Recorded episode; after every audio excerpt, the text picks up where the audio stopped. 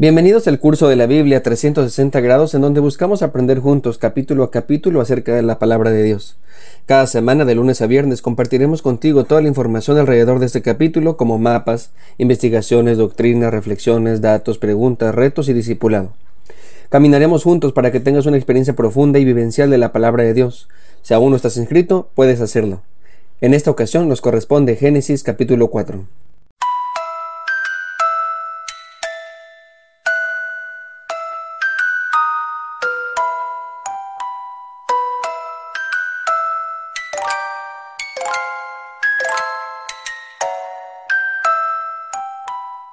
Después de que Dios les sacó la tarjeta roja y los expulsó del Edén, Adán y Eva comienzan una nueva aventura en un mundo caído, fuera del huerto en donde Dios les había puesto.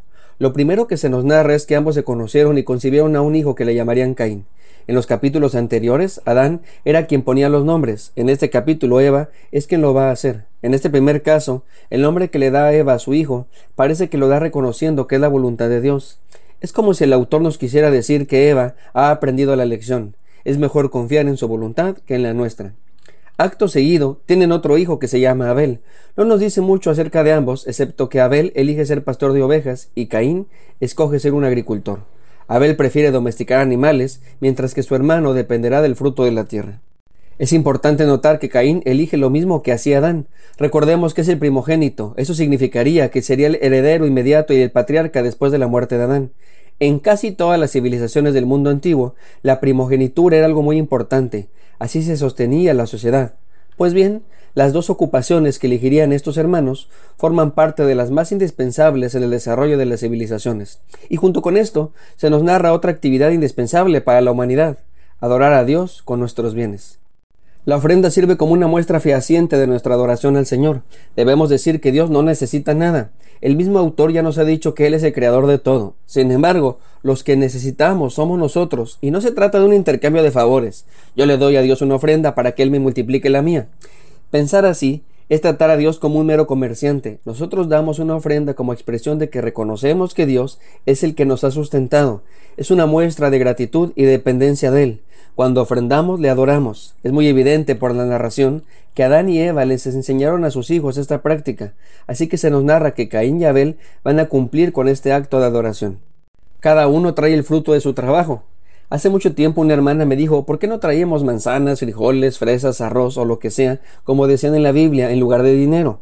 Yo le dije, perfecto, y que ella me ayudara a administrar las ofrendas y que la próxima vez que viniera la Comisión Federal de Electricidad a cobrar, ella les explicara que nosotros no damos dinero, que creemos que se debe dar en especie, como dice la Santa Biblia.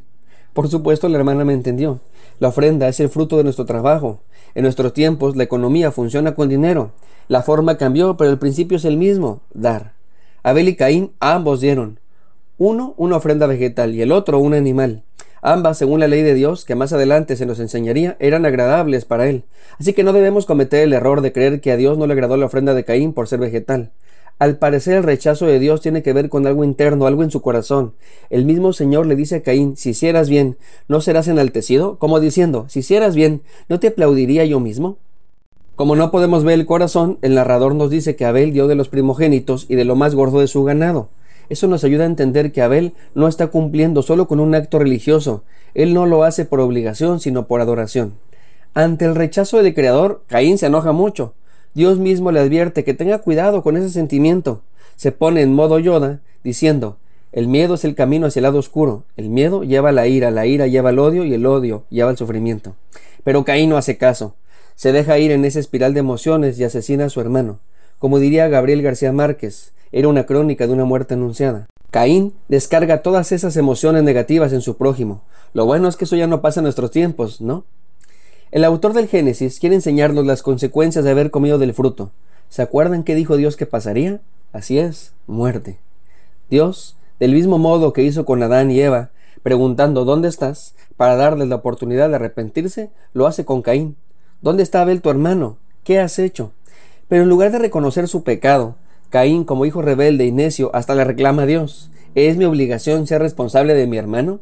La respuesta era un sí, y más si le quitaste la vida. Podemos notar la desfachatez de este individuo. No hay ninguna gota de arrepentimiento, así que Dios le dice las consecuencias de sus actos, y una vez más Caín le reclama a Dios diciendo que su castigo es muy duro. y por increíble que parezca, Dios le hace caso. Está muy claro que el autor quiere enseñarnos que el Señor espera que nos arrepintamos. Le va a permitir a Caín seguir con vida con la esperanza de que se dé cuenta de su error. Lo único que hace el Señor es sacarle la tarjeta roja y lo expulsa de su presencia. A partir de aquí se nos mostrará el camino que tomó Caín, se nos enseña su descendencia y todo el basurero que dejó en el camino. Algo que debemos notar es que Génesis capítulo 4 nos narra el camino del hombre sin Dios, a diferencia de Génesis capítulo 5, que es el camino de los hijos de Dios. Dios le dijo a Caín que fuera extranjero en la tierra, pero como Caín no hace caso a Dios y hace lo que él quiere, decide construir una ciudad. Y orgulloso le pone el nombre de su hijo, Enoch, que curiosamente así se llama el personaje que caminó con Dios, que nos describe el capítulo 5. Parece que el autor nos quiere decir que mientras los descendientes de Adán caminan con Dios, los de Caín no necesitan del Creador, porque ellos mismos pueden crear una ciudad, música, artesanías de bronce y de hierro. El autor nos comparte siete generaciones. Esto nos habla de una civilización completa y a su vez nos explica que la maldad poco a poco va creciendo hasta llegar a Lamec, que por cierto también hay un Lamec en la genealogía de Génesis capítulo 5. Como el relato llega a Lamec, se nos cuenta que no está conforme con tener una sola esposa, así que se consigue dos. Lamec se siente empoderado y amenaza a la humanidad poniéndose en el lugar de Dios, citando la misma amenaza del Creador, pero ahora él mismo la cumpliría.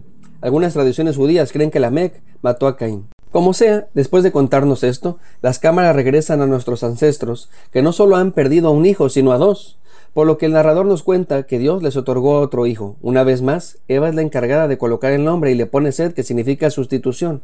Eva reconoce que Dios está con ellos a pesar de todo lo que está pasando. Además recordemos que Dios les había prometido que un hijo de Eva destruiría la serpiente, así que seguramente pensaron que tal vez Caín, por ser el primogénito, sería el escogido de Chosen One. Pero al igual que Anakin Skywalker, Caín se convirtió en Darth Vader, es decir, se fue al lado oscuro. Por lo que el nacimiento de Seth da una nueva esperanza. A pesar del crimen de Caín, el plan de Dios seguiría. A pesar de que la muerte ha entrado en el mundo, con Dios hay vida. Caín eligió una vida sin Dios, pero Seth eligió comenzar e invocar el nombre de Dios.